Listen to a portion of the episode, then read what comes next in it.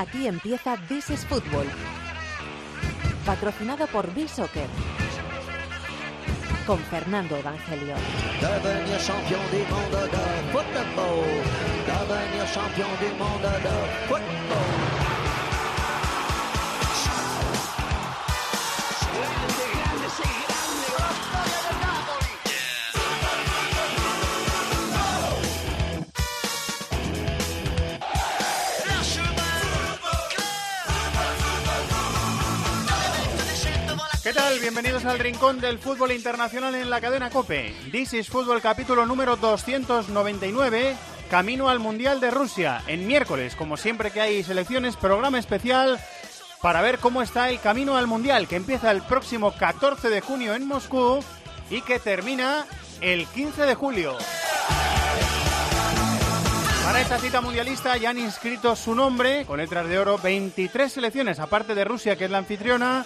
Os vamos a repasar en este programa todas las selecciones clasificadas, cómo han llegado hasta ahí, el porqué de las grandes ausentes. Holanda no estará en el Mundial, Chile no estará en el Mundial, Estados Unidos no estará en el Mundial. Ayer se clasificaron Francia, Portugal, Uruguay, Argentina, Colombia y Panamá. Bueno, en esta horita, horita y pico de radio lo vamos a repasar absolutamente todo todo el camino al Mundial, las selecciones que están y las que no están, y las estrellas que estarán en el próximo Mundial de Rusia. Está por aquí preparado David de la Peña. Hola David, muy buenas. Muy buenas, Fer. Está el gran mito José Colchero en la dirección técnica y está Chato en la producción. Aquí arranca el repaso al Mundial. Aquí arranca el rincón del fútbol internacional en COPE, que se llama This is Football.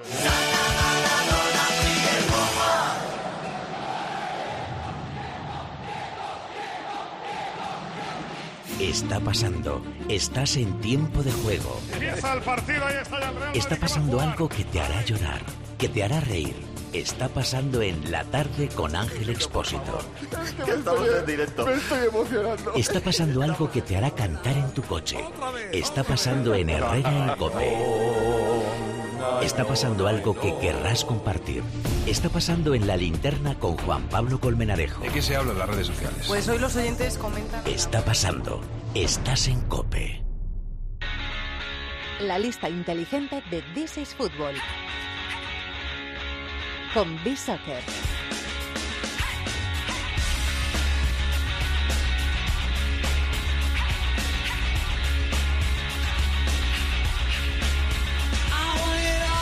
Como siempre empezamos los programas con nuestra lista inteligente, con los compañeros de B-Soccer que estos días imagino que habrán tenido mucho follón. ¿O no? Quique Salvatierra, compañero, ¿cómo estás? Muy buena, Fernando. Pues sí, sí que ha habido follón. Esto de, la, de las selecciones y que el fútbol no para. Obviamente aquí 24 horas con, con fútbol tampoco paramos y eso sí, han sido bastante bastante emocionantes. Sobre todo la, la, la jornada de, de la madrugada anterior con, con los finales de Sudamérica y, y la CONCACAF. Como sois bastantes, tenéis turnos, ¿no? Cubrís turnos de madrugada y estas cosas. Sí, exacto. Aquí, aquí eh, 24 horas siempre hay alguien eh, trabajando. Al final somos a lo internacional y cubrimos todos los partidos del, del mundo y los horarios pues son lo que tiene. Hay partidos a las 4 y a las 5 de la mañana y hay que estar ahí. Eh, ¿Qué le hemos pedido esta semana que haga a la maquinita? ¿La maquinita puede ser Manu o puede Sí, ser la, maqui- maquinita la- la electrónica? maquinita es- eh, el genio que está detrás de la maquinita es, es- es Manu y, y hemos dicho, bueno, se acaba la jornada de clasificación, ¿qué podemos hacer? Pues intentar buscar, en vez de un top 10, pues un 11 ideal. ¿Y Oh, cómo bueno. podíamos eh, reforzar o darle una vuelta de tuerca más a- todavía a un 11 que nos puede venir a todos a la mente? Pues buscando, aparte de, de la relevancia que han tenido los jugadores en cada partido, midiendo sus actuaciones, pues la importancia que han tenido dentro de sus propias selecciones. Es decir, hay jugadores que han sido vitales para su selección, que a lo mejor no han llegado lejos, pero han tenido un rendimiento mucho más destacado que otros que todos podemos conocer y que sí han estado en el, en el Mundial. Bueno, pues vamos allá. Este es el 11 de las eliminatorias para el Mundial, de estos dos años de eliminatorias para el Mundial, que ha sido una- unas eliminatorias bien largas. Procede, compañero, cuando quieras. Pues en portería tenemos a Munir, de la selección de Marruecos.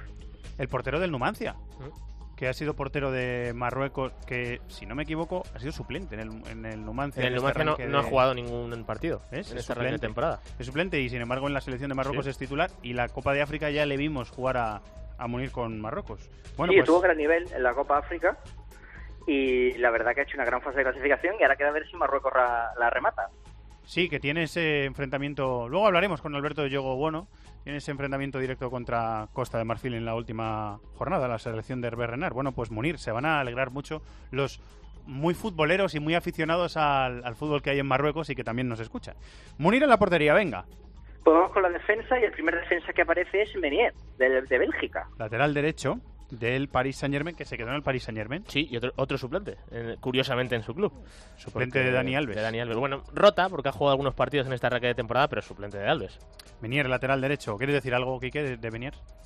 Eh, la verdad que es verdad que no juega en el PSG con Bélgica, sí le he visto últimamente muy buenas actuaciones y sobre todo goles una también, ¿no? Exacto, una capacidad de llegar arriba Es y de asistir y dar goles. Creo lleva que aquí- seis goles y cuatro asistencias Sí, sí. o algo así. Lleva, bueno, estoy viendo los datos, llevan 19 partidos internacional absoluto, 5 goles, que para un lateral derecho está muy bien. Sí. Menier, lateral derecho. Venga, el de Bélgica. Más. Siguiente defensa es Luistig, de Suecia. Y repite el nombre porque. Luistig, Lustig. El Celtán del Celtic, ¿no? Lustig de Suecia.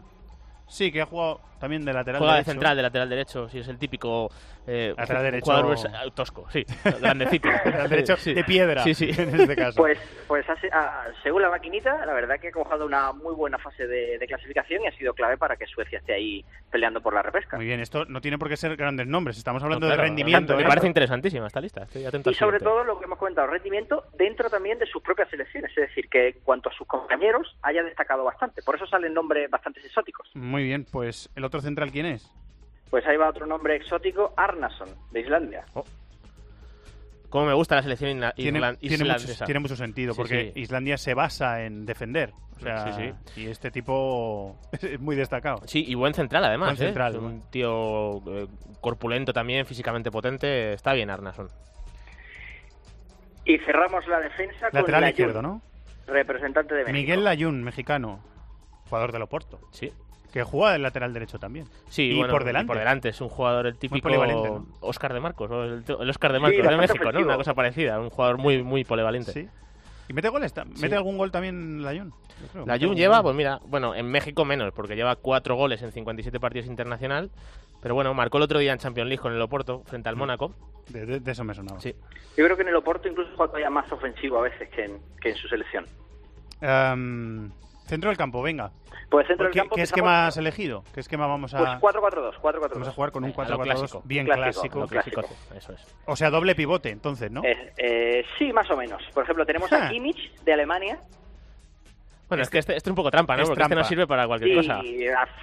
Cada uno lo utiliza para lo que quiere. Sí, ¿no? está, jugando el simplemente lateral derecho bueno. en el Bayern y en, eh, y en Alemania, pero claro, también ha jugado de central, Sí, también ha sí. jugado de interior, también ha jugado de, De mediocentro. de mediocentro. El otro día estuvo un ratito como capitán de Alemania, Kimmich, Sí, ¿eh? señor. que tiene está a un 22 nivel- años. Lo hemos comentado en el programa. Sí, sí, ¿eh? Está a un nivel. 22 años, 24 veces internacional con Alemania, que se dice pronto, ¿eh? Sí, sí. Además lo ves en el campo y tiene un porte de liderazgo espectacular. Sí, tiene una y tiene una pinta y hace y hace muchas cosas eh, Kimmich eh, para el equipo, hace muchas muchas cosas y muy distintas. El otro doble pues pivote, es Paulinho, el brasileño. Gran fase de jugador del Barça. Pues muy Sí, merecido, ¿eh? Sí, Pieza clave de Tite. Muy además, merecido. Jugador muy importante para Brasil. y metiendo goles. Sí, sí, es que al final, bueno, seis, ¿no? En los últimamente, últimos seis partidos. últimamente, juraría. vamos a mirar el dato. Últimamente está Paulinho jugando, eh, eh, Brasil, perdón, jugando con eh, Gabriel Jesús de delantero centro, pero mucha fase de clasificación la ha jugado con Firmino, que es más un falso 9 y Paulinho. Ahí en, de esos tres centrocampistas Encuentra todo el el, rato llegando al área y, y la verdad es que ha hecho bastantes goles, ¿eh? Paulinho. Kimmich y Paulinho en el centro del campo. Y le acompañan, pues primero Hazard, de Bélgica. Bueno, a este no hace falta presentarle, ¿no? Poco, poco Crack que de primera fila. En el último partido marcó él y el hermano. Y el hermano, es verdad. Sí, Fue sí, una señor, imagen muy curiosa ahí, que se abrazaron además los dos, con Lukaku, creo, también. ¿Y el otro del centro del campo el- quién es? Y el otro es David Silva, de España. Hemos colado un representante ahí. David Silva. Muy España. importante Silva para Lopetegui, ¿eh? le está dando Sí. un papel muy importante. Está atinado el bastantes 11. ¿eh? Sí, sí, está muy bien, muy bien. Está Sí, atinado sí. el 11. ¿Hay dos delanteros o hay un media punta y un delantero? Aquí hay dos delanteros puros, con muy poquita discusión por sus números. El primero es Lewandowski, de Polonia. Que es máximo goleador de la fase de 16 goles es la primera vez en una fase de clasificación a- eh, europea que alguien alcanza 16 goles. En 10 partidos. Sí, sí. O sea, más de un gol es por una partido. barbaridad. Es verdad que, bueno, no, no es el grupo de Polonia, pero no sé cuál ha sido el rival flojo ahora mismo de memoria. Polonia, pero, Dinamarca, Montenegro, Rumanía, Armenia, Kazajistán. Pues no tiene ni un Gibraltar ni un San Marino, que ahí se engordan mucho Sí, las es verdad, cifras. Es verdad. Eh, Lewandowski y el otro. Y le acompaña el que ha estado muy cerquita también de ese récord, Cristiano Ronaldo con Portugal. Cristiano que ha marcado 15. 15, ni más ni menos. Sí. Sí, sí. Atinada, ¿eh? Pues sí, está, está francamente la bien, gente ¿eh? no está Messi. Messi ha brillado mucho en el último partido y ha sido Sí. Fundamental para la clasificación, pero entonces, cogemos toda la fase de Sí, sí, bueno, y que alguno se tiene que caer, evidentemente. Claro, claro. O sea, bueno, Munir en portería, Menier, Lustig, Ar- eh, Arnason, Layun, Kimmich, Paulinho, con Silva y Hassan en las bandas y Lewandowski y Cristiano. Este es el 11 de las eliminatorias. Vale, el equipito, ¿eh? ¿Qué, qué experiencia más chula, Quique? Sí, si quieres te comento rápido porque hemos sacado un banquillo Dale para rápido, destacar un poquito. Y mira, en portería está Kim Seung-ju de Corea del Sur, eh, Lee Steiner eh, y Adnan de Suiza y de Qatar, ¿Sí? Jedinak de Australia, centrocampista.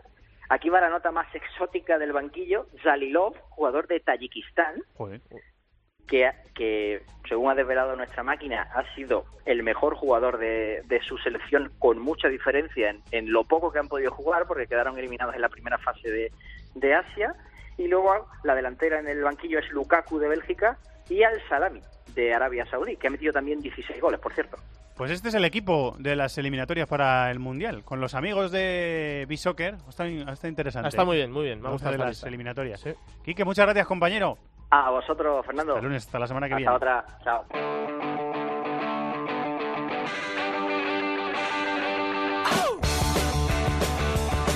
Sudamérica, cuatro plazas y media. Los cuatro primeros del grupo único van directos al Mundial.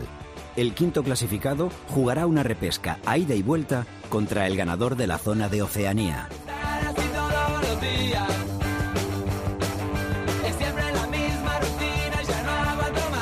Benedetto tocando para Leo, pasó Benedetto. Atención para Di María, un centro bien, Ángel. Ahí está, Leo. ¡Gol! ¡Gol! Esto es. Messi, Messi, Messi, Messi, vamos, Messi, Messi, Messi, Messi, gol, gol, gol, gol, gol, gol, gol. Te amo, genio, genio, genio, gol, gol, gol, gol, gol. ¡Gol! Messi para sentenciar, para soñar, para meterse en el mundial. Messi. Gritalo, gritalo, que es el gol del mundial. ¿Qué haría la Messi? Acá lo tienen a Messi, carajo. Argentino. Sonia, Sonia, Sonia. Viví, viví, viví, Santi, goza. Tenemos al mejor. Porque somos tan marmotas. Argentina 3, Ecuador 1. De la mano de Messi. Nos vamos a Rusia. La verdad que no nos merecíamos no, no estar por todo lo que, lo que pasamos en, este, en esta eliminatoria. Este grupo se merecía estar adentro y era lo que, lo que vinimos a buscar. ¿no? Nos tocó empezar perdiendo, poner, se nos puso la cosa más difícil todavía de lo que estaba porque no era fácil venir a jugar en, en las situaciones que se juegan acá y bueno, por suerte se nos dio, salió todo bien y, y estamos adentro. Después de dos años, 18 partidos, terminaron las eliminatorias en Sudamérica. Brasil, que ya estaba clasificada, va al Mundial, 41 puntos y terminó ganando 3-0 a Chile y dando una sensación de poderío tremenda. Uruguay también va al Mundial después de ganar 4-2 a Bolivia, 31 puntos. Argentina, lo hemos escuchado, de la mano de Messi, 28 puntos al Mundial. Y Colombia, salvada por un empate de James en Perú 1-1, Colombia también, directa al Mundial. Perú jugará la repesca, el repechaje contra Nueva Zelanda y el partido de vuelta será en Perú. Hola Ariel Judas, muy buenas, ¿cómo estás?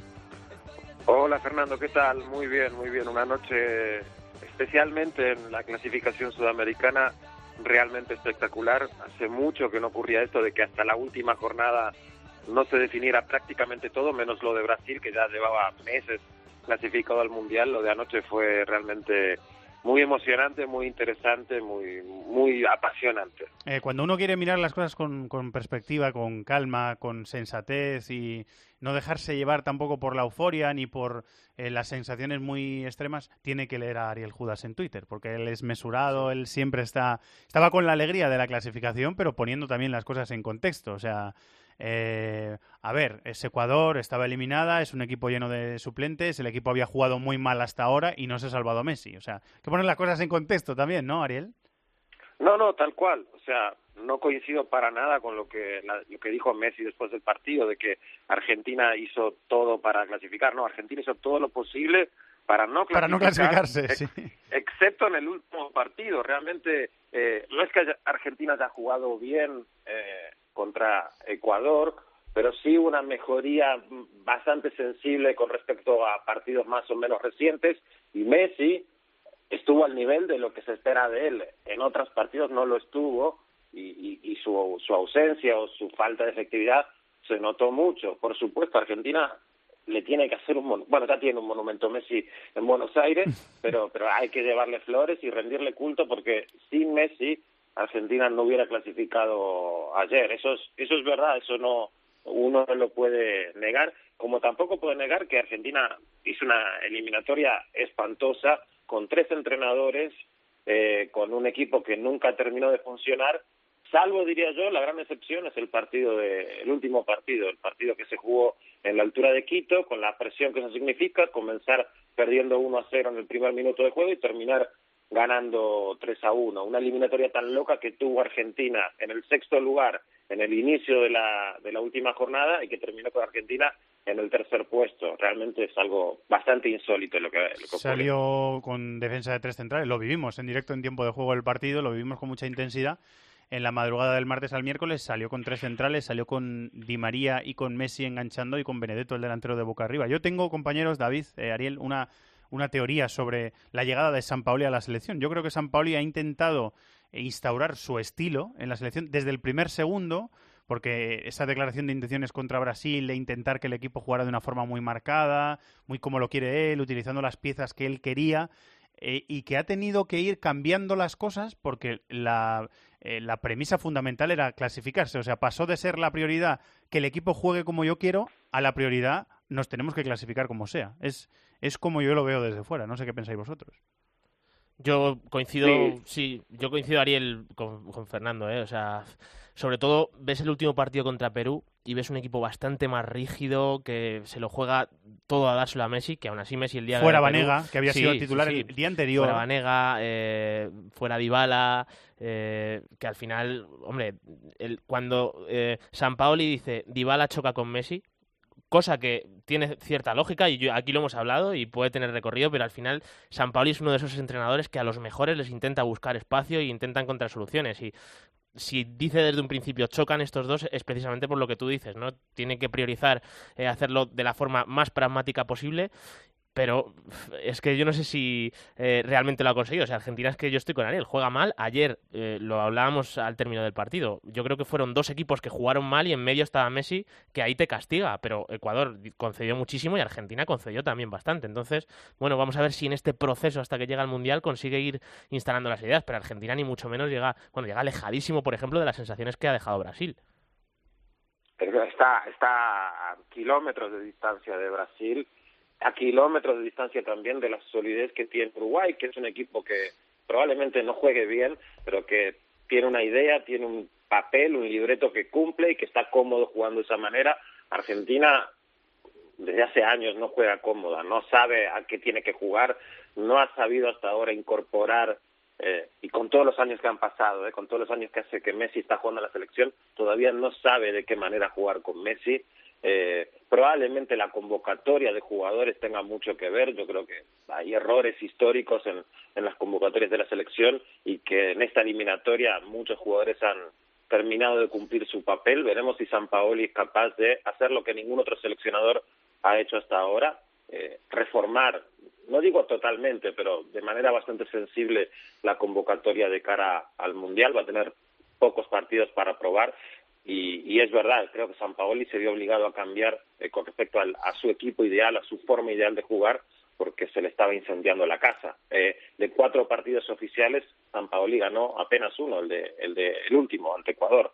Eh, había sido hasta ahora bastante decepcionante lo del entrenador que llegó merecidamente, me parece, con, con laureles, con reconocimiento, con, con mucha expectativa y que hasta ahora no había estado eh, en cuanto a resultados y en cuanto a juego, a la altura de lo que se esperaba de él. Lo de anoche tranquiliza muchísimo, como pueden imaginarse, y le da oxígeno a San Paoli para, bueno, a partir de ahora comenzar a, a intentar imponer su libreto, su forma de ver el fútbol, sus jugadores. Yo estoy convencido que vamos a ver en el Mundial juntos en el campo a Vanega, Dybala y a Messi. O sea que él va a intentar ir metiendo sus ideas poco Ahora tiene más tranquilidad para irlo metiendo. Vamos a ver si lo acaba haciendo o no. Tiene, meses por delante y no se concentra tantas veces, pero lo va a intentar. Eh, el otro asunto de Argentina que me interesa ir a hablar contigo es la fractura que hay entre la prensa o parte de la prensa después de todas las críticas que mm, se han vertido yo distingo dos tipos de críticas. Las críticas, los insultos, las críticas feroces, lo que va a lo personal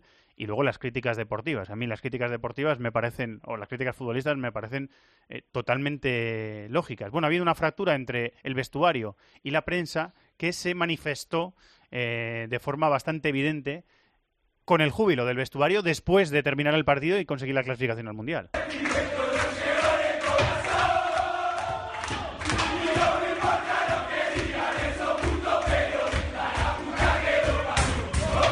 Creo que se entiende bien el corte, ¿no? No hace falta traducirlo. Sí, Y, el grupo de jugadores, que era todo el plantel, todo, absolutamente todos los, jugadores convocados, más el cuerpo técnico, más el presidente de AFA. Una cosa eh, insólita, insólita.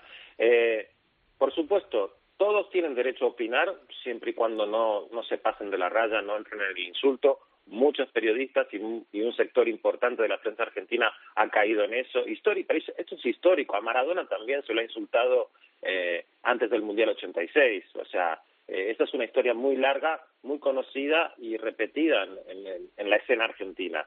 Eh, que los jugadores durante un año, porque ayer se cumplió más o menos un año, hayan decidido no hablar con el periodismo y que ayer, después de la clasificación, hayan levantado la veda, me parece patético. Eh, que, que eso se haya producido minutos después de este cántico que acabamos de escuchar, me parece patético. Como también me parece patético que los medios argentinos que fueron en masa a Quito, esperando o la debacle o la clasificación, hayan ido a poner los micrófonos para, para, para escuchar eh, frases hechas, lugares comunes de jugadores que diez minutos antes los habían insultado.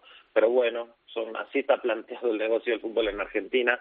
Eh, gente como Mascherano, como Di María, como Messi, eh, hablan de manera muy excepcional y muy de vez en cuando con los medios argentinos y probablemente eh, el hecho de tenerlos un segundo o dos minutos en, cámara o en el micrófono valga la pena económicamente ah, para sustentar el esfuerzo económico de los medios que han enviado gente a Ecuador. Eh, la relación está rota y va a seguir rota, esto no ha cambiado. Eh, no, no, no, no, no limpia la victoria del equipo argentino eh, el, la brecha o no, no, no sana la brecha que existe ahora mismo entre una parte importante del periodismo y el equipo y sus principales figuras. Eh, bueno, Argentina en el Mundial y veremos cómo trabaja San Paoli y cuál es el futuro de, la selección de Messi, a ver qué grupo también le, toca. Argentina va a ser cabeza de serie en el sorteo del 1 de diciembre en el, en el Kremlin, a ver qué grupo le toca a Argentina. Otra gran pregunta que te quiero hacer, eh, Ariel, ¿es un final de ciclo en la selección de Chile, bicampeona de América? Pichi va a dejar la selección, eh, Alexis y Vidal, los dos, eh, han coqueteado con la idea o han deslizado la idea de que van a dejar la selección. ¿Es un final de ciclo para Chile? Bueno, es la, gran pregunta ahora mismo. A mí me parece insólito que Chile se haya quedado fuera en la última jornada. Hace poco más de un año ganó la Copa América Centenario. Eh, años antes había ganado la Copa América tradicional, regular, que se, que se jugó en sí, el año anterior. El año anterior. Exacto, exacto. O sea, es este. Eh, Pocos pueden debatir que hasta ahora Chile ha sido un equipo protagonista del fútbol sudamericano junto con Brasil. Que se haya quedado afuera de esta manera me parece insólito. Yo creo que seguramente Pizzi no seguirá al frente de la selección.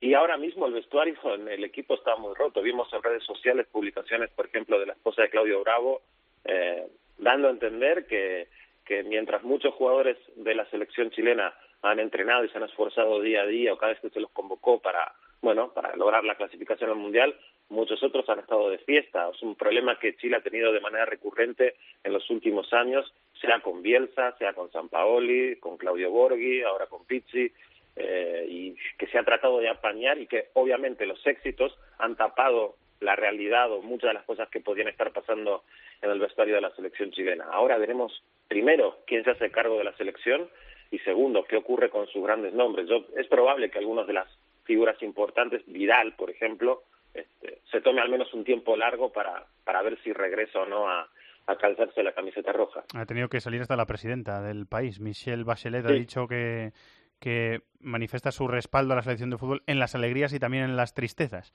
En las alegrías y en las tristezas yo estoy con la roja, ha dicho la presidenta. ¿Qué piensas de Chile, David? Bueno, es sorprendente desde lo futbolístico porque... Muy sorprendente. Sí, porque además lo hablábamos ayer también. Eh, quitando a Brasil, que tiene un bloque muy definido, Chile es otra de las que más o menos tiene el bloque más o menos de tiempo atrás. O sea, más o menos recitas la alineación. Y, la forma de jugar también, ¿no? Y la forma de jugar.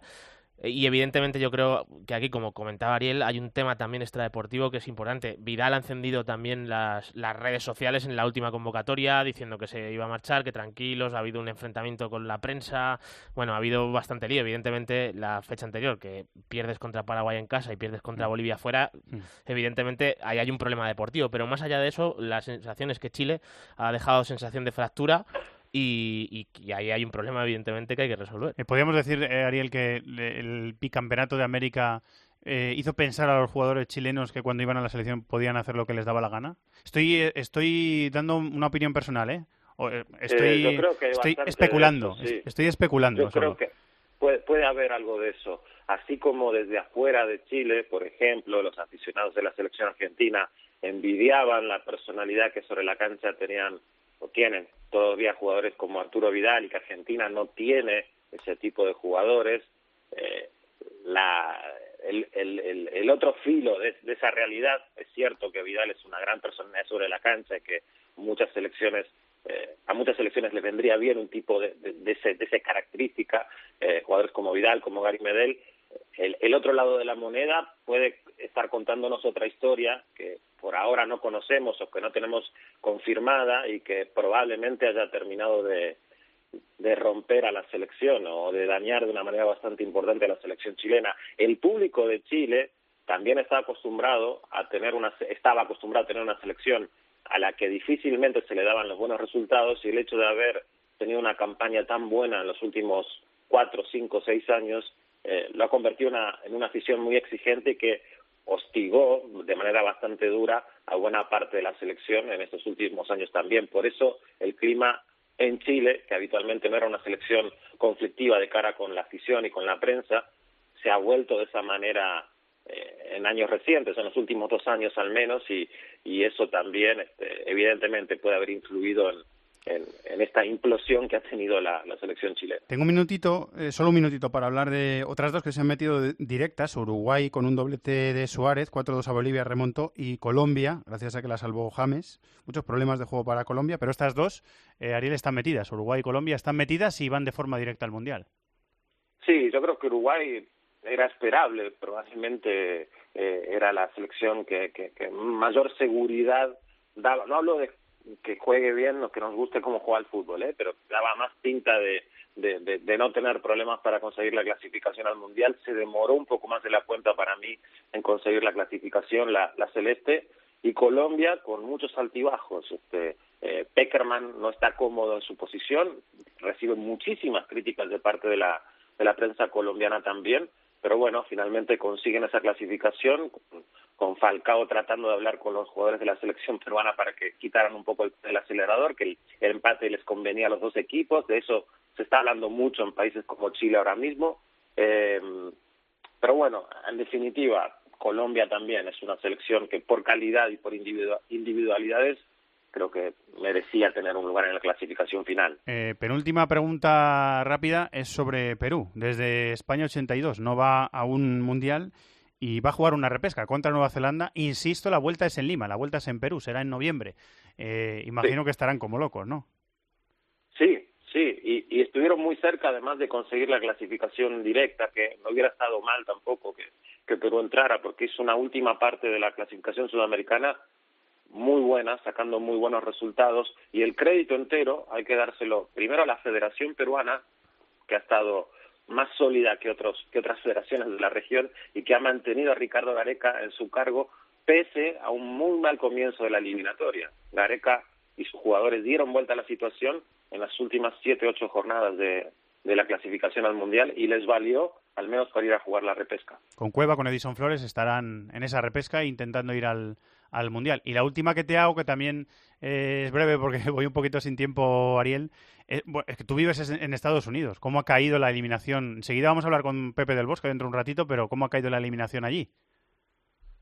Eh, ha sido un bombazo. Nadie, nadie esperaba que, que, Estados Unidos cayera ante Trinidad y Tobago, un equipo que ya estaba eliminado en un estadio donde había como mucho 250, 300 personas y terminó cayendo de una manera eh, contundente, inexplicable. Eh, el equipo americano no podía levantar las piernas en la cancha, el terreno de juego estaba muy mal, pero eso no es excusa. La calidad de Estados Unidos es muy superior a la de a la de Trinidad y Tobago.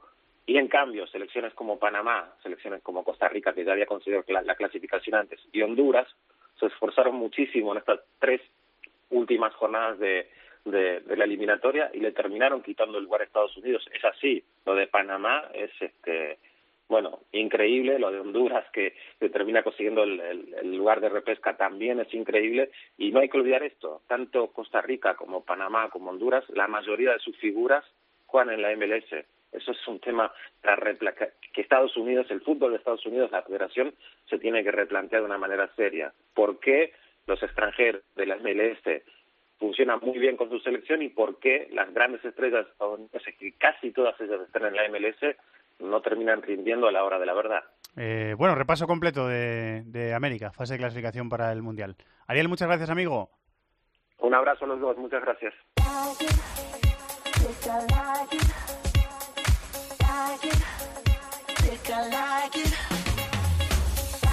Europa, 14 plazas. Los nueve campeones de grupo van al Mundial de forma directa. Los ocho mejores segundos juegan una repesca a ida y vuelta y sus ganadores se unen a Rusia, anfitriona y clasificada de oficio.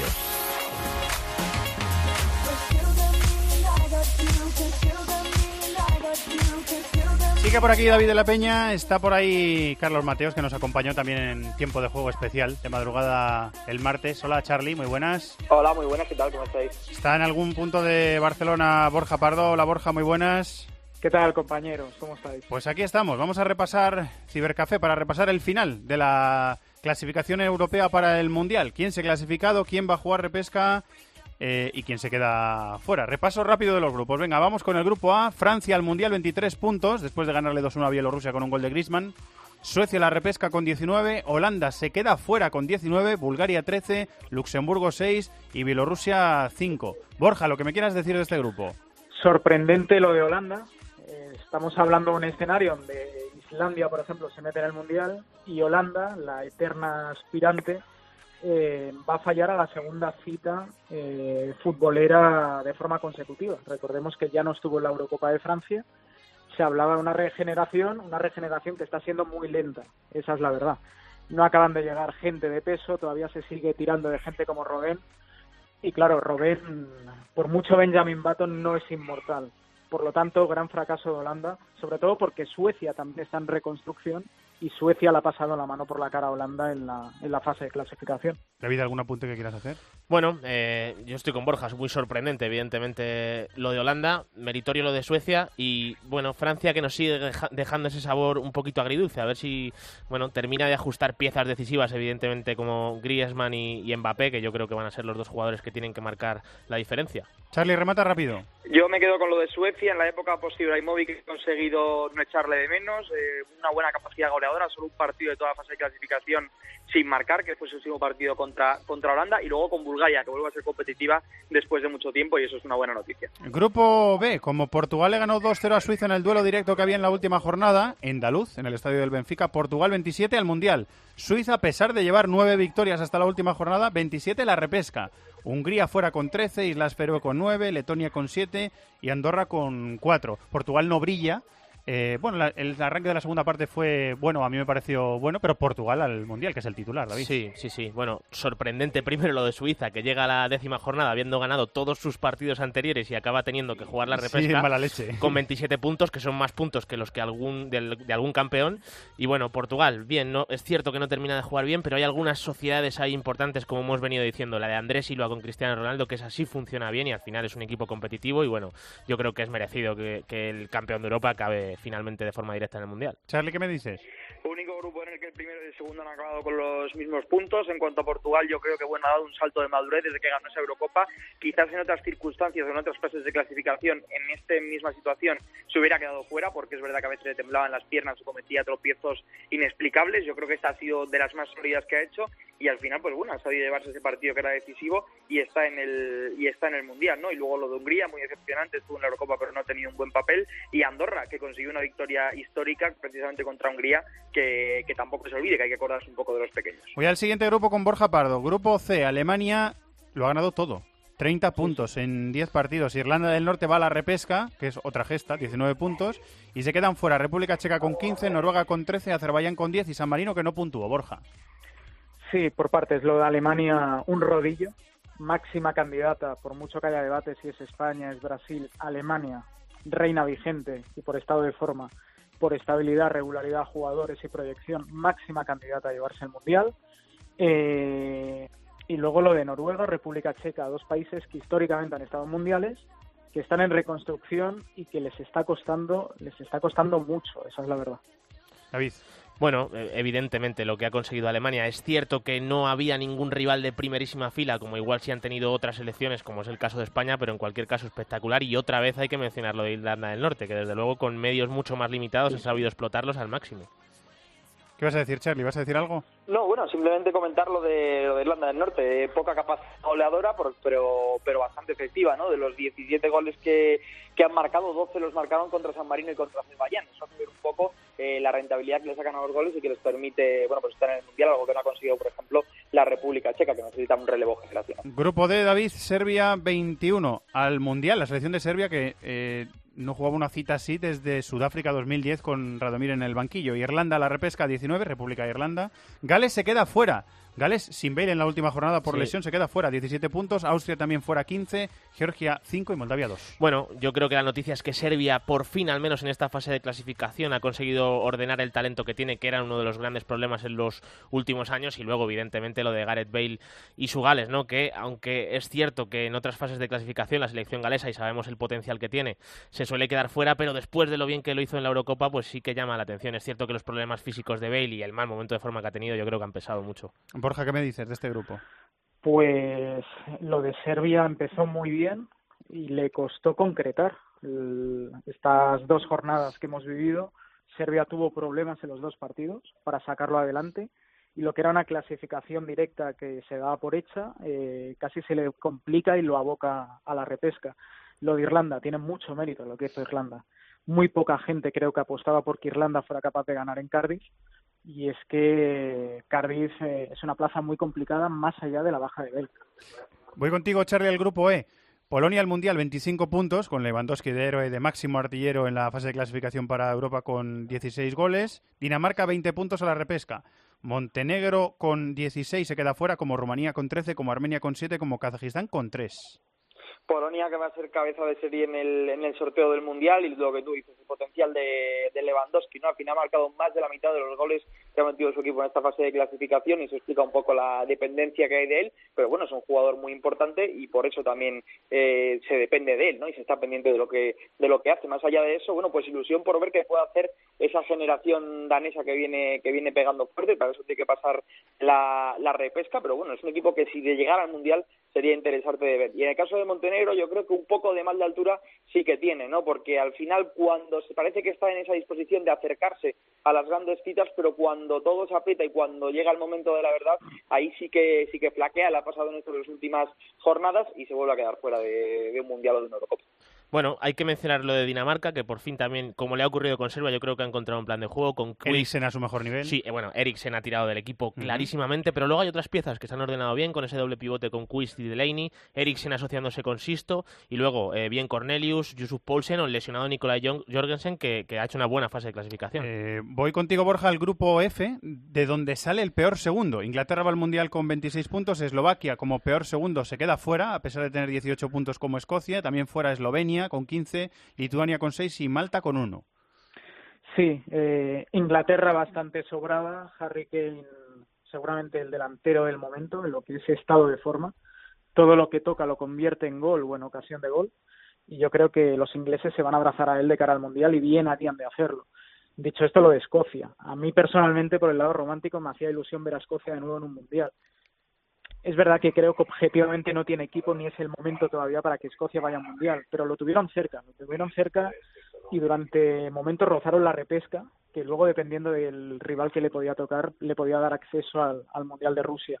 Tendrán que esperar cuatro años y veremos si para de aquí dos tienen un plan de juego más definido y mejores futbolistas para cometer el billete para, para la Eurocopa. Charlie, ¿quieres decir algo de este grupo?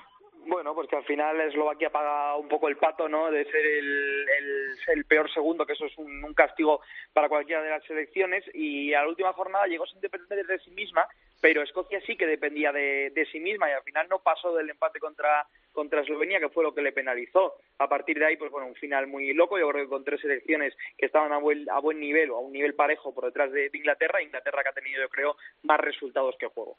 Eh, en el grupo G, David, estaba todo prácticamente ventilado. Bueno, España podía ser cabeza de serie, pero al final no va a ser cabeza de serie España en el sorteo del Mundial. España 28 puntos al Mundial directa, Italia repesca 23 y fuera Albania con 13, Israel con 12, Macedonia con 11 y Liechtenstein con 0. Tiene pinta, tiene peor pinta esta Italia de Ventura que la que tenía con Conte. Sí, está siendo criticado Ventura, pero es cierto y me parece que lo dijo Chiellini después de estos dos últimos partidos en el que empató Italia en casa contra Macedonia y ganó por la mínima Albania que después de la visita al Bernabéu como que moralmente el equipo se, se cayó, ¿no? poquito, se desinfló ¿no? un poco. Es verdad que ya sabemos, Italia en las fases finales siempre se crece, es verdad que Conte yo creo que a nivel táctico y anímico es un técnico superior a Ventura, pero bueno, vamos a ver sobre todo cómo llegan a Rusia jugadores que todavía tienen que dar un poquito de recorrido, caso de Gagliardini, vamos a ver cómo llega Insigne, en cualquier caso un poquito menos de calidad, pero yo creo que está todo condicionado por esa derrota del Bernabéu. Con Carlos Mateos en el grupo H, Bélgica al Mundial directa 28 puntos y junto con Alemania la selección más goleadora, España es la tercera de esta fase de clasificación en Europa. Bélgica al Mundial,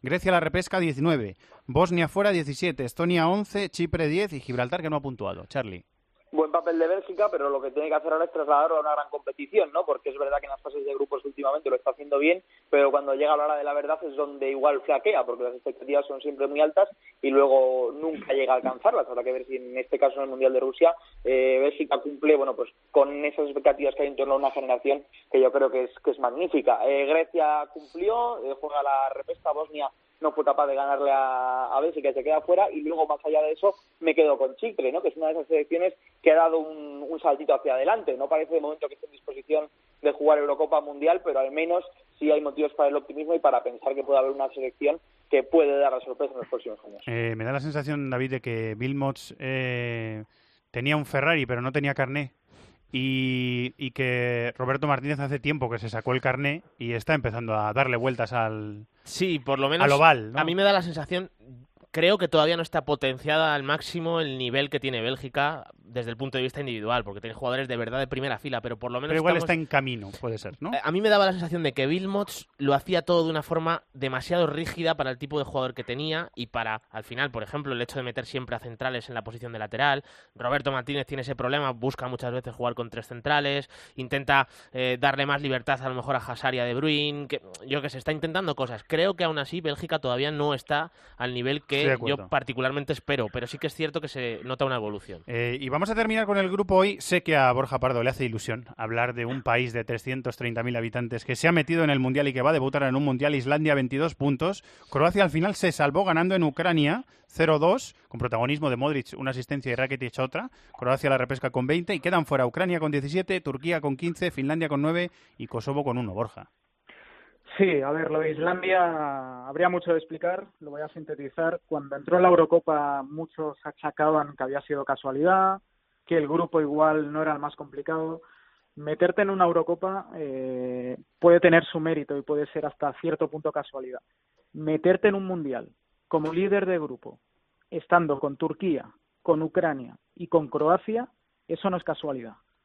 Si ese país tiene 330.000 habitantes, es decir, eh, prácticamente como Hospitalet de Llobregat, eso ya es una machada, te diría, sin precedentes en la historia del fútbol de selecciones nacionales. De hecho, es el país más pequeño en meterse en un mundial de fútbol.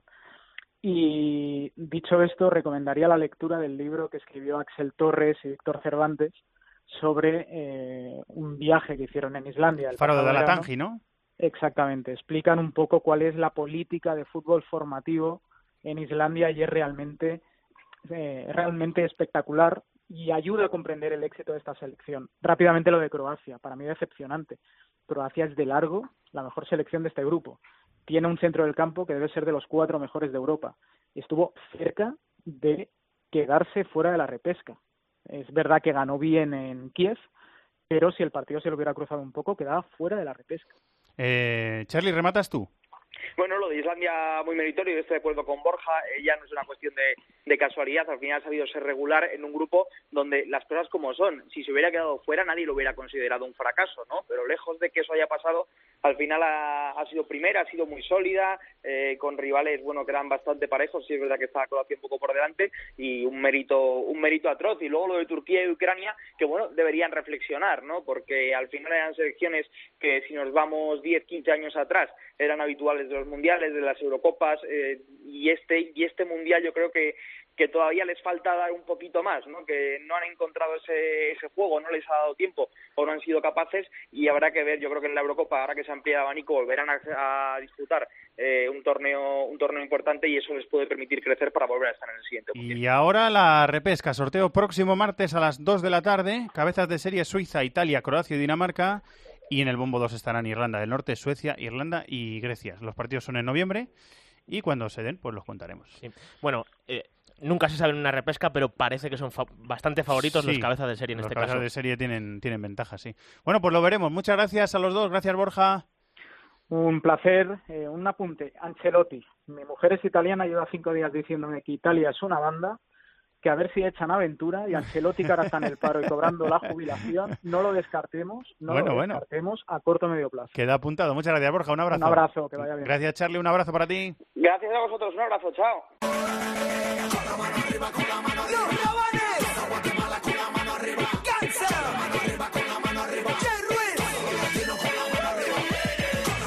Con CACAF, Norte y Centroamérica, tres plazas y media. Los tres primeros del grupo hexagonal final van directos a la Copa del Mundo. El cuarto se enfrentará en una eliminatoria de ida y vuelta al ganador de la repesca asiática. Ay, qué rico, mami. Suavecito, mami. Pegadito, mami. Hasta el piso. Perla tiene pelota arriba para Matador, deja la cabeza al medio para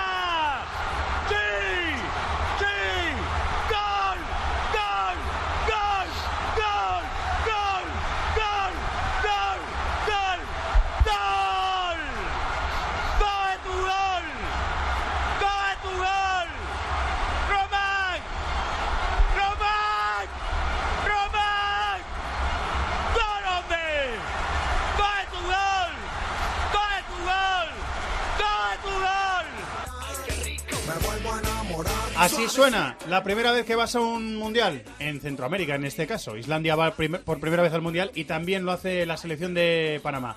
Hola México, Pepe del Bosque, ¿cómo estás, compañero, amigo? ¿Qué tal, Fer? Un gusto de saludarte. Se pone la piel de gallina únicamente escuchando la narración del panameño. Y pues como bien lo mencionas, evidentemente es fiesta nacional en Panamá después de lo conseguido. La primera vez que el equipo canalero estará en una Copa del Mundo. Eh, van a ir, van a ir a una Copa del Mundo. Lo podemos mirar desde el lado romántico, que van a ir por primera vez, que le ha costado mucho al país, que eh, el bolillo, el técnico ha hecho un buen eh, trabajo, como lo viene haciendo los últimos años en, Norte y Centroamérica. Eh, lo podemos mirar por ese lado un poquito más romántico y por uno menos romántico también, porque el arbitraje aquí en Europa se ha visto con, con ojos recelosos el arbitraje. ¿eh? No, y sobre todo pensando en que bueno, se ha platicado mucho del gol fantasma, de que, bueno, al final no, no es gol y lo sí, sí, terminaba eso te iba a decir, no, directamente no es gol. O sea, Exactamente, sí.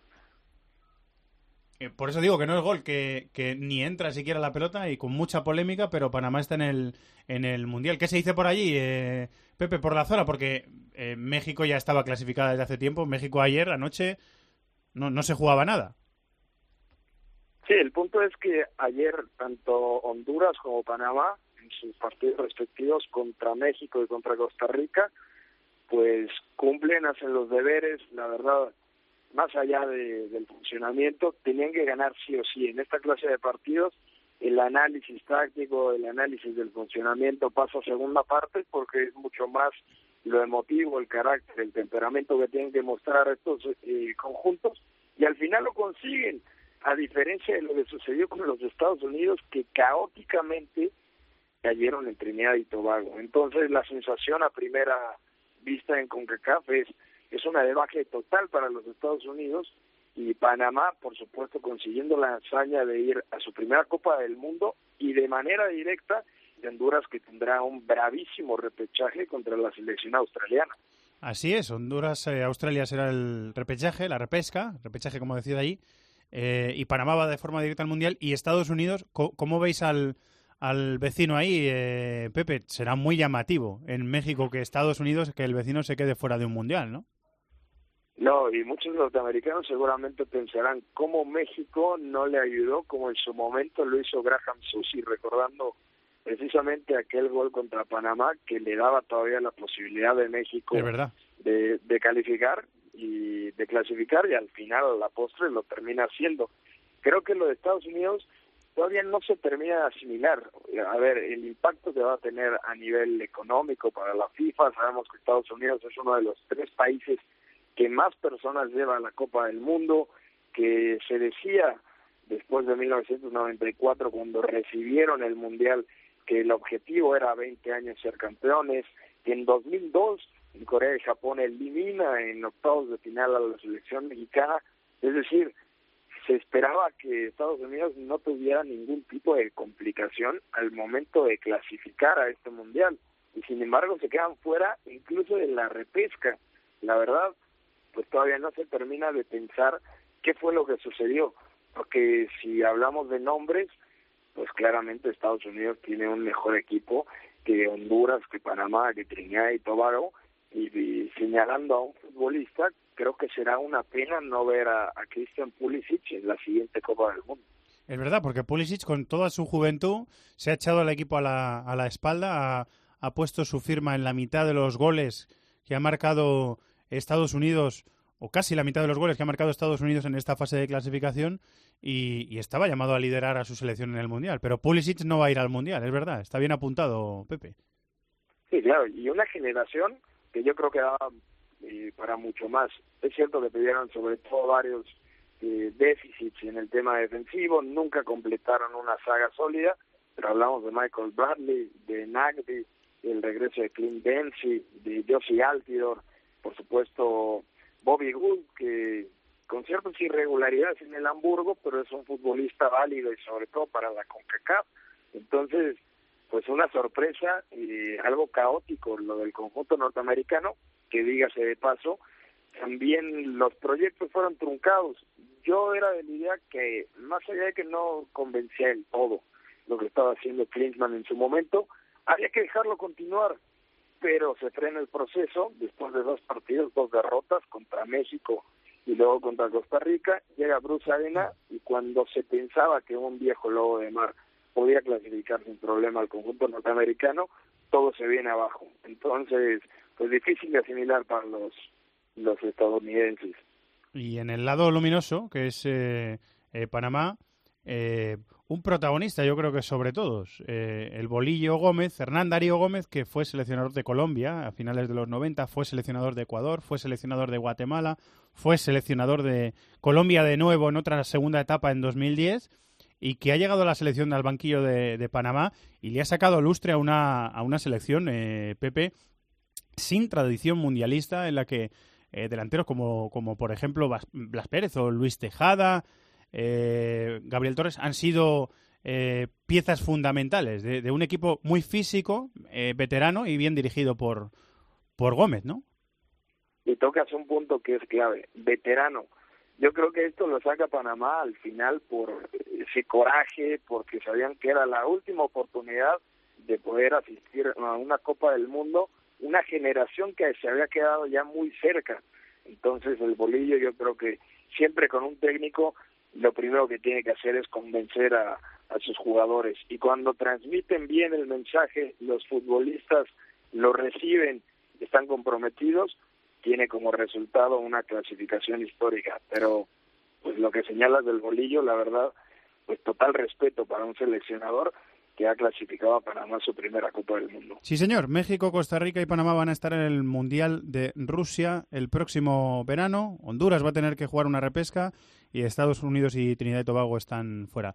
Eh, Pepe, ¿cómo estáis en, en México? ¿Cómo está eh, caminando poco a poco el país después de, los terremotos de, que, habéis tenido en, en semanas pasadas?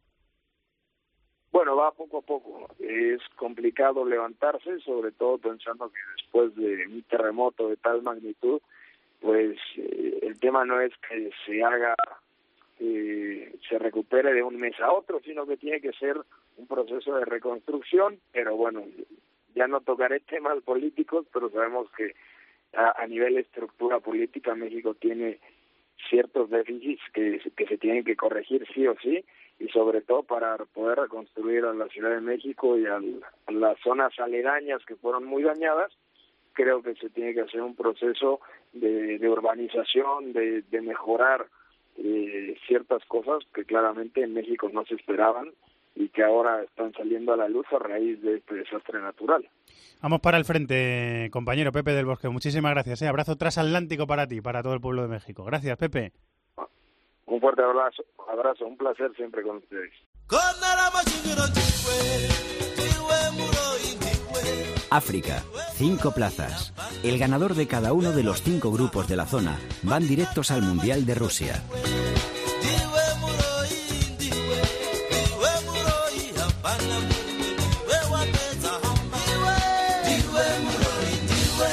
Así que tenemos a Nigeria y a Egipto clasificadas y faltan tres plazas por otorgar en la fase de grupos de África que termina el próximo mes de noviembre. Hola Alberto Yogo Bueno, compañero del que aprendemos mucho de fútbol en Bean Sports. ¿Cómo estás? Buenas tardes, muy bien. ¿Todo bien, Alberto? Sí, muy bien. Cuando suena eh, esa música de fondo, esos ritmos africanos, eh, pues siempre... Se te van los pies, ¿eh? Siempre es una alegría. Pies. Siempre estoy, estoy en medio de la calle y, y la gente me mira un poco raro. ¿Y este, qué, ¿Y este qué hace? Pues bailar, claro que sí. Pues sí, y tanto, y tanto. Pues muy Claro bien, sí. pues te, pues te acompañamos. Eh, Alberto, tenemos dos selecciones clasificadas ya en África. Enseguida vamos a hablar de Nigeria, que ya hemos hablado en este programa de Nigeria. Pero hay que hablar de, de los faraones, que llevaban 28 años sin ir a un mundial. Fue automático, le di un palito a Cooper en Twitter y marcó Salah de penalti. No podía ser, no podía ser de otra forma. Sí, al final Héctor Cooper le conocemos seguramente, ¿no? Tiene esa eh, ese San Benito, ¿no? De entrenador que toma malas decisiones en momentos clave y seguramente es un San Benito que pues se ha ganado a pulso, ¿no? Porque ha jugado finales, ha hecho algunos cambios a medio partido algo extraños, ¿no? Incluso a manera de preparar los partidos importantes, ¿eh? jugadores que él ha tenido, así lo dicen, cuando hay una final, un partido clave, no sigue la rutina, sino que intenta variar y eso al jugador le pone un poco nervioso, un poco tenso. Y luego durante las finales, pues recordemos la final perdida del Valencia contra el, contra el Bayern de Múnich, la final perdida este mismo enero eh, de Egipto frente a Camerún cuando iban ganando los faraones, pero lo cierto es que hace un trabajo fantástico, ¿no? Llega hasta, hasta la final, es, es experto en coger equipos que están eh, algo deshechos, ¿no? Y ponerlos en el disparadero y con Egipto lo ha hecho. Egipto ha pasado una época durísima, primavera árabe, eh, conflictos con muertos en, en la plaza principal del Cairo, muertos en los estadios, liga eh, paralizada durante mucho tiempo.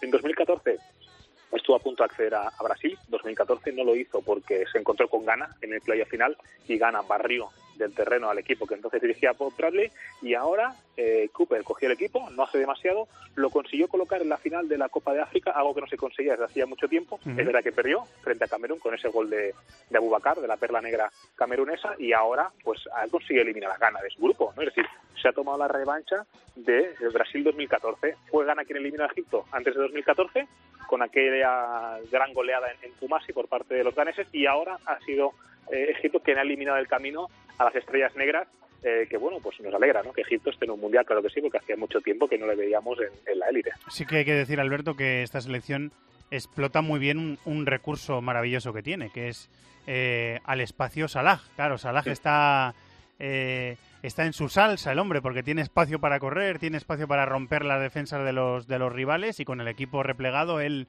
él explota su velocidad y también lo hizo en el partido que valió la clasificación, ¿no? Sí, primero que está liberado de tareas defensivas. ¿eh? Lo hemos visto en la Roma, el- los sistemas de la Serie A, lógicamente, te, te obligan ¿no? a tener compromiso defensivo. En Inglaterra son partidos de muy ida y vuelta, exigentes lo físico, pero aquí el equipo está replegado, él está eh, liberado, está tranquilo, está comodito, y solo está eh, preparado para que cuando eh, el Neni lance una contra, el jugador del Arsenal desde el centro del campo, él esté preparado para correr, ¿no? Y en ese contexto, Mohamed Salah pues disfruta mucho. Fue clave la victoria en la jornada 4 eh, frente a Uganda en casa, eh, gol en los inicios del partido, 1 a 0 para Egipto, y le, le conseguía poner un paso por delante de, Uganda, de los cangrejos, y en esta ocasión un doblete eh, fantástico frente a Congo. Así que, bueno, fíjate, solo había que ver la, la alegría de, de los aficionados egipcios que lo han pasado mal, realmente mal. Ha habido eh, guerra civil, ha habido muertos, ha habido problemas, pero el fútbol muchas veces eh, nos gusta por esto, ¿no? porque es capaz de limar asperezas y de darle alegría a un pueblo que venía estando maltratado durante los últimos años. Dime algo de las estrellas negras, que los llevábamos viendo tres, tres mundiales consecutivas y, y no vamos a tener a ganar el mundial. Pues, ¿qué te digo? Mundial 2006 caen en octavos, si no recuerdo mal, contra, contra Brasil. Es decir, algo lógico y normal, pero primer Mundial de gana, ¡pam!, te colocas en octavos. Muy bien. Mundial 2010, cuartos de final frente a Uruguay, penalti de Samoa Jan a las nubes, ¿no? Y, y el continente negro se queda eh, depresivo, ¿no? Porque al final pasa Uruguay a semifinal y Ghana se queda fuera. Y en 2010 lo cierto es que la cosa no fue demasiado bien, ¿no? Yo creo que su grupo eh, compitió bien con Alemania, eh, empató con Alemania, cayó frente a Estados Unidos en el partido inaugural, que eso fue seguramente el, el punto negro, y a partir de ahí declive.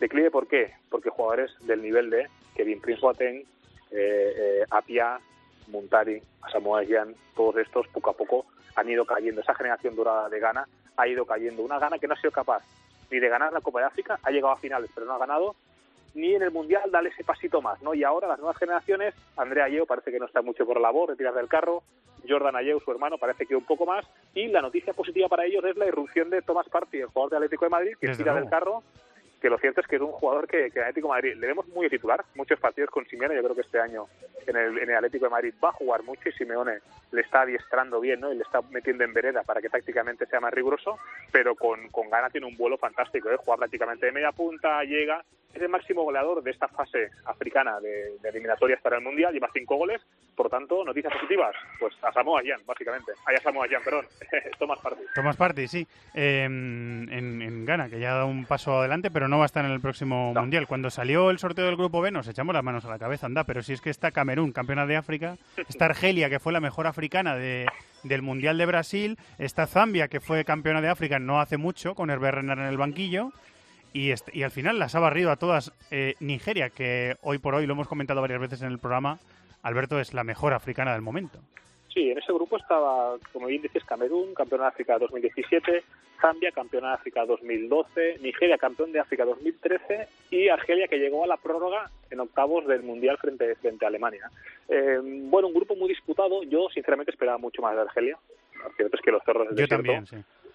Se han dado un batacazo tremendo. Una cosa es quedar eliminado, otra cosa es lo que están haciendo. ¿eh? Eh, hubo cambio de entrenador a media a media a medio grupo, a media fase de grupos. Lucas Alcaraz, tres partidos, cero puntos eh, y derrotas muy muy duras, ¿no? Zambia lo ha competido como ha podido. Lo cierto es que los Chipolopolo han hecho lo que han podido, han intentado hasta el final, pero no han no han llegado.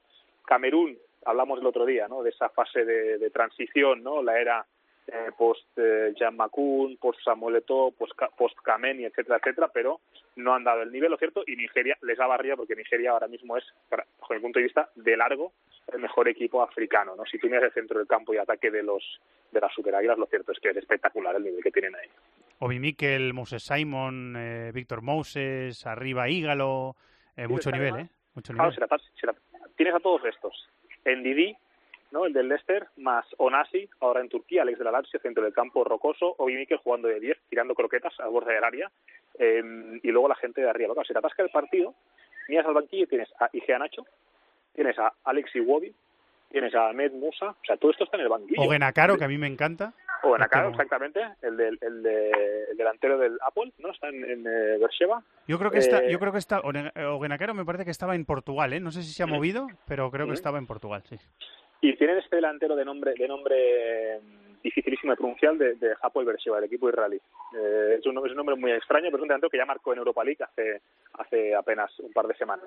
Bueno, miras al banquillo lo que decíamos, ¿no? Iwobi, el sobrino de Okocha, no podía ser otro, ¿eh? el jugador del Arsenal, eh, un, un centrocampista ofensivo, ¿no? Que tiene llegada, que tiene gol, que tiene ese punto de fantasía que se ha echado en falta durante los últimos años en Nigeria, porque Nigeria es un equipo que tiene mucho músculo en el centro del campo, tiene auténticas flechas arriba, pero no tenía conexión, no tiene calidad. El propio Cocha dijo en unas, en unas declaraciones hace poco, nos falta un 10, nos falta un playmaker, nos falta un jugón que le ponga un poco de calidad a todo esto, porque es que si no, el talento sin control no sirve para nada. Y su propio sobrino, Alex Iwobi, salió el otro día para marcar ese gol importantísimo, ¿no? para, para darle el pase a, a Nigeria, merecidísimo. Yo ya estoy viendo que Nigeria, que son muy exigentes, ya están pidiendo mínimo cuartos de final para el mundial, ¿no? Así que ojo la que le espera a Ror, al técnico, al técnico alemán ahí, porque los nigerianos no se conforman solo con el pase. En el Feirense de Primera División de Portugal está ahora mismo Genecaro. ¿eh? Em, bueno, pues tenemos cuatro minutitos, eh, Alberto, para eh, comentar los otros tres grupos. Lo que falta por eh, decidir. Lo primero que falta por decidir en noviembre es un Costa de Marfil-Marruecos que va a ser tremendo, ¿eh? en el grupo C. Tú fíjate, en Abidjan, yo sinceramente, o sea, daría, no sé lo que daría por estar en, en Abidjan, ¿eh? en ese estadio, porque fija, oh, tú fíjate lo que es la vida. Eh, Costa de Marfil eh, ha pasado época dorada, ¿eh? ha tenido Ture Yaya, Colo Ture, Didier Drogba, Salomón Kalou, Gervinho, o sea, un, un eh, Ebue espectacular, ¿no? Y en los mundiales, decíamos, ¿no? También estuve en 2006, 2010 y, y 2014, eh, y lo cierto es que con Hervé Renard consiguió la Copa de África que le faltaba en 2015, ¿no? No había conseguido, no había sido capaz de conseguirlo, ¿no? Y cuando no está Drogba, entra Hervé Renard, que había ganado con Zambia en 2012, pum, pone el equipo y le da el título. Y ahora Hervé Renard se va a Marruecos a coger un equipo con mucho talento, Es verdad. pero pero con poca con poca solidez defensiva, ¿no? Y lo que hace es pongo a Belanda, pongo a Busufa, pongo a Fajir, Abusufa de mediocentro organizador. O sea, a Busufa de medio centro, Sí. a, a Belanda por delante, a Fajir, a Butaib, ¿no? que ahora está jugando en, en Turquía, tres goles el otro día. Sí, y es un equipo que en cinco jornadas, cero goles en contra. O sea, esto es tremendo. Ziyech, el del, el del Ajax, cinco jornadas, cero goles en contra, ¿no? Y resulta que Hervé Renard, ídolo absoluto en Zambia, y luego en Costa de Marfil, va a ir a Abidjan, la capital de Costa de Marfil, para intentar arrebatarle a Costa de Marfil esa plaza. Lo cierto es que lo ha hecho muy bien Marruecos, es cierto, pero Costa de Marfil se ha complicado la vida de manera tremenda, ¿eh? Porque perdió en casa frente a Gabón el otro día, algo inexplicable, y el otro día en, Mali un 0 a 0 y una desidia absoluta por parte de los elefantes, que es un equipo que parece que juega al tran-tran, que creen que ya marcaremos, pero cuando no marcas, no marcas. ¿no? Lo cierto es que ahora se la va a jugar. El empate les vale a Marruecos y lo que sería que Hervé Renard clasificara a Marruecos para el Mundial en casa de Costa de Marfil sería algo tremendo. Tiene un puntito más Marruecos. Eh, muy rápido, eh. Alberto, antes de pasar al paso siguiente, ya- ha llamado mucho la atención la historia del, del zumo de Gabón y la intoxicación. Las historias, podría- podrías escribir mm, varios libros de las historias de los partidos de África, ¿verdad que sí? Sí, mira, yo te- muy rápido. ¿eh? Cuando, cuando viajas, cuando viajas por África, lo primero que haces es te coges un cocinero, coges tu agua, coges tu comida, coges tu arroz, tu pasta y te la llevas. ¿no? Y yo al principio decía, sí, ¿esto por qué? O sea, no hay, no hay cocineros en, en Angola, no hay cocineros en, en Tunisia. Sí hay, pero nosotros no llevamos la comida, ¿no? Porque hay eh, ese, ese picardía que pasa al extremo, ¿no? Que pasa ya al, al, al juego sucio directamente, que es poner obstáculos, ¿no?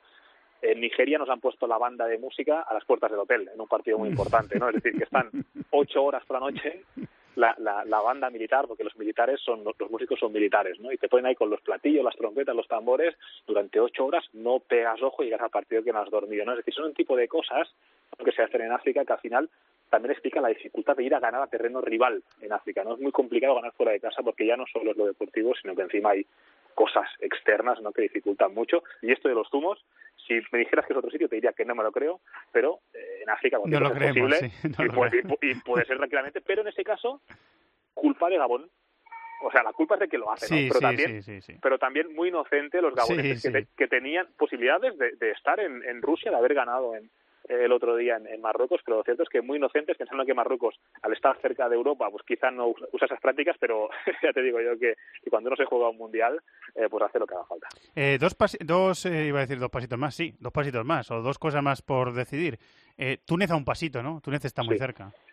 Túnez está muy cerca porque esa, esa, ese empate sobre todo en, República de Congo, en Kinshasa, esa, ese remontar 2 a 0 frente a los leopardos, frente a los congoleños fue, fue esencial, ¿no? Porque ese empate más la victoria en casa en Tunisia le dio esa, esa ventaja. Eh, bueno, luego faltaba Libia y Guinea, si no recuerdo mal, y prácticamente esto ya lo tienen hecho las Águilas de Cartago, que bajo mi punto de vista no es el tipo de fútbol que, que a mí me gusta, me encanta y, y, y, es vistoso, pero lo cierto es que es efectivo. ¿eh? Tienen a, a Youssef Msakni, que ahora está en, Emiratos Árabes o en, o en, Qatar, no sé dónde está ganando dinero, pero lo cierto es que es un jugador sensacional, de una calidad, de una finura extrema, y es quien asistió en la última jornada para para empatar en República del Congo y quien marcó el otro día un golazo de falta por encima de la barrera, de la barrera también para remontar. Por lo tanto, con Emsagni a la cabeza, un jugador de mucho nivel, con Ben Youssef y compañía, lo cierto es que Túnez no es el mejor equipo, no es el equipo que mejor juega, pero es un equipo que es sólido atrás, es férreo, juega feo, pero bueno, de momento le está dando resultados. En Qatar está jugando en Sagni. Eh, Y la última cosa es el grupo D, la última cosa por decidir. Senegal 8 puntos, Burkina y Cabo Verde tienen 6 y Sudáfrica tienen 4. ¿Qué ocurre? Que hay que repetir aquel Sudáfrica-Senegal eh, cuyo árbitro ha sido suspendido de por vida diciendo la propia FIFA, eh, no usaron la palabra manipulación, pero casi. O sea, había manipulado el resultado, con lo cual hay que repetir ese partido, con lo cual Senegal está también cerca de, del objetivo, ¿no? Sí, Senegal lo tiene, lo tiene muy a tiro, ¿eh? porque con la repetición de ese partido en Sudáfrica, Sudáfrica es verdad que ganó otro día en casa y tiene mínimas esperanzas, es decir, si le ganara a Senegal, aún se iría a la última jornada con cierta eh, con ciertas posibilidades, pero lo cierto es que Senegal lo tiene muy bien. Sufrió mucho el otro día en Cabo Verde, en ese estadio de Praia, eh, que conozco bien, que es un estadio de hierba artificial. Difícil, ¿eh? Jugar ahí, ¿eh? Muy difícil, muy difícil, muy difícil, porque es hierba artificial, es un campo seco, eh, los caboverdianos eh, son algo dispersos en lo táctico y uno no sabe bien bien cómo van a jugar, pero lo cierto es que tuvo que esperar muy al final eh, esto esto Senegal para llevarse, creo que los goles fueron en el 85 y 90. Sí, al final, al final del partido. Pues muy al final, porque lo cierto es que es muy incómodo jugar allí, pero Senegal, ya te digo, eh, con ese replay en Sudáfrica, que yo entiendo que se lo va a tomar muy en serio, pues eh, lo normal es que pasen también a, a, a, Rusia. Claro, ¿qué pasa? Quedarían Egipto ya está, Nigeria ya está, eh, y Túnez ya casi está, y Senegal no tiene toda pinta, es decir, dos de África negra, dos de África árabe, ¿no? Y entre Costa de Marfil y Marruecos se va a dirimir quién lleva más, ¿no? Si norteafricanos o, o África negra, ¿no? Y ahí, en esa salsa, ¿no? En ese eterno debate y competición que hay en África, pues veremos cómo, cómo se decide esto. Y en noviembre lo sabremos y lo contaremos. Alberto, como siempre, es un honor y un placer. Muchas gracias, ¿eh? Muchas gracias. Hasta luego.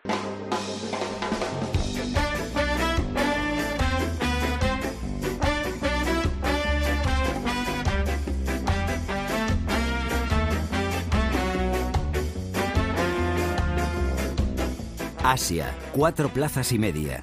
Los dos primeros de cada grupo van al Mundial de forma directa. Los terceros de cada grupo juegan una repesca a ida y vuelta. Y el ganador juega otra repesca contra el cuarto clasificado de la CONCACAF.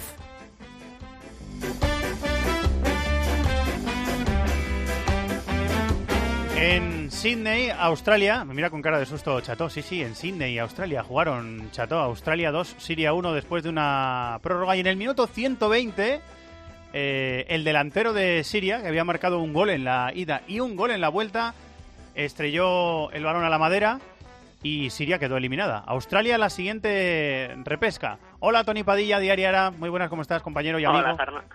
Hola, Fernando. Viviste, supongo, como todos, con pasión ese, ese partido en Sydney, ¿no? Fue emocionante, me, ¿eh? Me volví loco, la verdad es que fue, un, fue el primer plato de una jornada maratoniana y fue, fue, fue pura emoción porque al final pasó un poquito lo que en ocasiones pasa en, en, este deporte y es que las historias más románticas acaban, acaban derrotadas, ¿no? Y fue espectacular ver cómo la selección de Siria competía hasta el último minuto, ese, ese disparo de falta directa a la madera que citabas de Omar Al-Somá, que si llega a entrar ese balón, Siria se cargaría Australia se habría metido en el, en el playoff contra Honduras. Entonces no, no sabía aún, eh, ni Australia ni, ni Siria, que, le gana, que, el, que el rival en este playoff serían los catrachos, los hondureños, pero en ese momento tembló casi toda Australia porque si esta madrugada hemos visto como una selección de un país inmenso que está creciendo a nivel futbolístico, como es el fútbol, que es Estados Unidos, eh, se queda fuera, Australia estuvo muy cerca, habría sido otro otro fracaso tremendo, pero al final se salvaron con Tim Cahill, el veteranísimo delantero de los 37 años, que le rompió el corazón a los sirios, que lo hemos ya contado durante durante las últimas semanas y meses,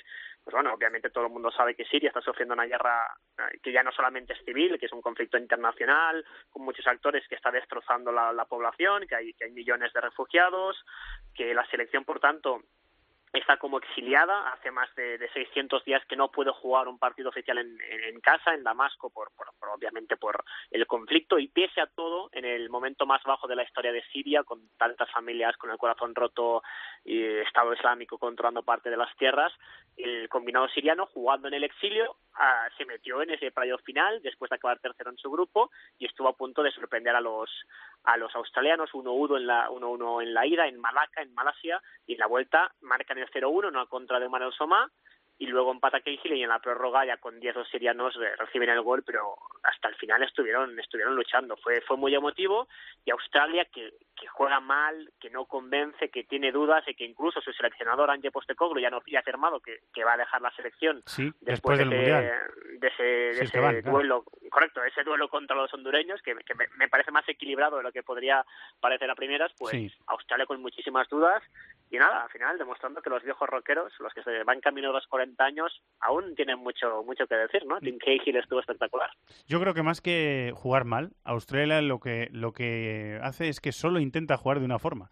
Postecoglou es muy eh, es muy amante, muy fan de, del juego de posición, de del juego asociativo, de siempre jugar desde el portero intentando eh, tocar el balón, eh, no rifar la pelota en salida, eh, no utilizar los recursos que tiene, que, arriba, que tiene arriba, que en el partido de vuelta, por ejemplo, no jugó con, con Rogic ni con Juric, pero cuando juega con Rogic, bueno, con Rogic sí, pero con Juric no, pero cuando juega con, con los dos juntos, con Rogic y con Juric, los dos eh, de ascendencia croata, eh, que son tipos no, bastante Rogic, altos. Rogic es de, de, ascendencia serbia, uno de ascendencia serbia, Serbia perdón. otro de ascendencia croata. Perdón, perdón. Eh, cuando juega con los dos juntos en el, en el campo, mmm, no les busca por arriba. O sea, son cosas que a mí me extrañan un poquito de, de, Australia, David. Siempre intenta jugar de la misma forma. Y le costó muchísimo, ¿eh? porque eh, es cierto que tenía la pelota Australia, pero era un ritmo muy lento. Y a mí me daba la sensación, es verdad que Alma hizo alguna parada pero no fue Tony este típico no, asedio. Dos buenas paradas, sí, sí, pero no fue el típico asedio no. de una selección muy no, grande contra menos. otra menor. Ni mucho menos. Y que de hecho con ese disparo de Alsoma que yo creo que todos gritan, dijimos, palo, Dios, al final. palo, ¿no? sí, sí, lo... yo estaba, estaba en la redacción de Sportio y salió Elías Israel de allí del ¿Qué ha pasado? ¿Qué ha pasado? allí gritando.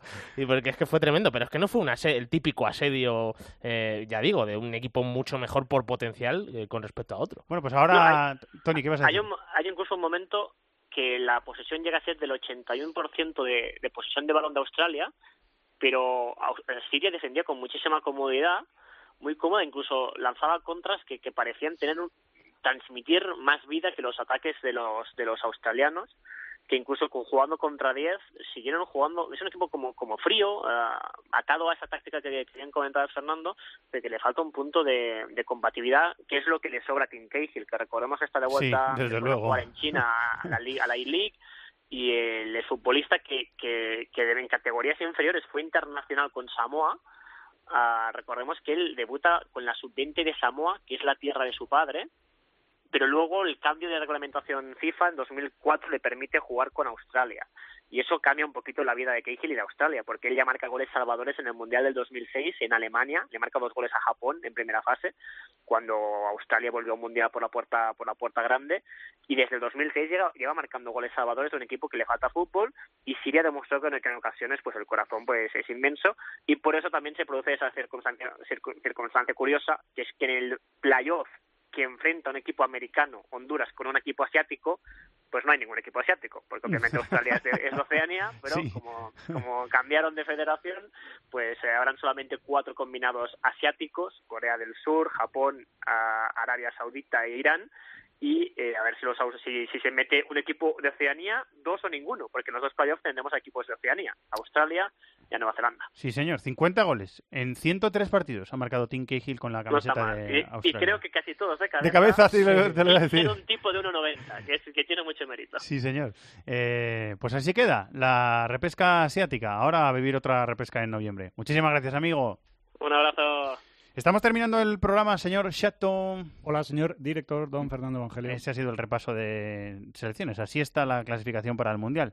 Y ahora la agenda, que volvemos a nuestras vidas de clubes, ¿verdad que sí? Volvemos a nuestra vida normal después de este apasionante. Me ha gustado mucho estos partidos, sobre todo la Un noche. repasito, ¿eh? Sí, sobre todo lo que lo de anoche, lo que vivimos. Tiempo de juego, sí. Y muy bien, muy divertido. ¿Y la música? Esperamos repetir. La. Eh, La es- voy con un homenaje a Tom Petty. Ah, sí, que falleció la semana pasada. Sí, eso es. Así que he cogido una canción suya que la podemos escuchar ya, que me gusta mucho. Es lentita. Y se llama Free Fallen. Ahí está, la conoces. Me gusta mucho una escena de... ¿No se acuerda de esta canción? ¿Dónde suena? ¿En una canción? O sea, en una canción, en una película. Eh, Tom Petty hizo la banda sonora de una película que se llama Ella es única, No. pero no sé si te estás refiriendo No, a me eso. estoy refiriendo a esa. Bueno, pues será otra entonces. Seguramente, ¿no? ¿Te suena? Una de fútbol Que no, que americano, de agente. Ya me he rendido, me he rendido. Que no, sabe- que no sabes el nombre o qué dime, el- dime el nombre. Que no te acuerdas, cachondo. O sea, me estás tirando de la lengua y no te acuerdas. Lo vamos a buscar. Sí, no. eh, Tú, eh, tú dale a la agenda que yo lo busco. Cuando lo veas ya verás cómo te va a sonar. Jornada 8 de la Premier, el fin de semana. El partidazo es el que abre la jornada el sábado a la una y media. Liverpool-Manchester United. A las 4 destacan Crystal Palace-Chelsea, Manchester City-Stoke y Tottenham-Bournemouth. A las seis y media juega Watford-Arsenal. En el calcio, jornada 8, dos partidazos. El sábado a las 6, Juve-Lazio. A las 9 menos cuarto, Roma-Nápoles. El domingo a las 12 y media, Fiorentina-Udinese. A las 9 menos cuarto, el derby, el gran derby, Inter de Milán. Milán, por cierto, que visité el estadio la semana pasada, cuando estuve de visita en Milán. Y muy bien, muy bonito el estadio. Muy bien, aunque le falta un poquito de... De gente, ¿no? Le faltaba. No, de, además, además, no, gente había. Había. Mira qué gente había. Pero tú cuando entras en el estadio, te entras y ves ahí el color, los escudos, el nombre del equipo. Aquí entras y ves ahí un color amarillo, un color naranja. Claro, pero eso pasa en muchos campos de fútbol italiano. es extraño. Son, son campos del ayuntamiento realmente y claro. Pero aún así, a mí me gustó mucho. ¿eh? Bundesliga, jornada número 8, te destaco el Borussia Dortmund Leipzig, del sábado a las 6 y media, es primero contra cuarto. Antes, a las 3 y media, destacan Bayern de Múnich Friburgo y Hoffenheim Augsburgo. Y en Francia, jornada 9, abre esa jornada un Olympique de Lyon Mónaco, el viernes a las 9 menos cuarto. El sábado a las 5, Dijon Paris Saint Germain. El domingo destacan a las 3 Burdeos Nantes y a las 9 Estrasburgo Olympique de Marsella. Es Jerry Maguire. Ahí está Jerry Maguire. Eh, Con me, lo Tom ha me lo ha chivado Antonio Bravo, ¿eh? Con Tom Cruise. Que aparte de músico profesional, eh, productor de sonido profesional, Arregla técnico de sonido profesional. arregla nuestros fallos. Además es arreglador de cagadas eh, profesional. Ahí está. Gracias, Chato. Hasta el lunes. Adiós. Gracias, David. Un abrazo. Que ves al mito colchero que estuvo en la dirección técnica. El lunes vuelve This is Fútbol a su vida normal, porque vuelve la Champions. Ahí os esperamos. Muchas gracias a todos. Gracias por disfrutar de la radio y de la vida aquí en COPE y con los programas temáticos, que son un montón, de cope.es. Un abrazo para todos. Adiós.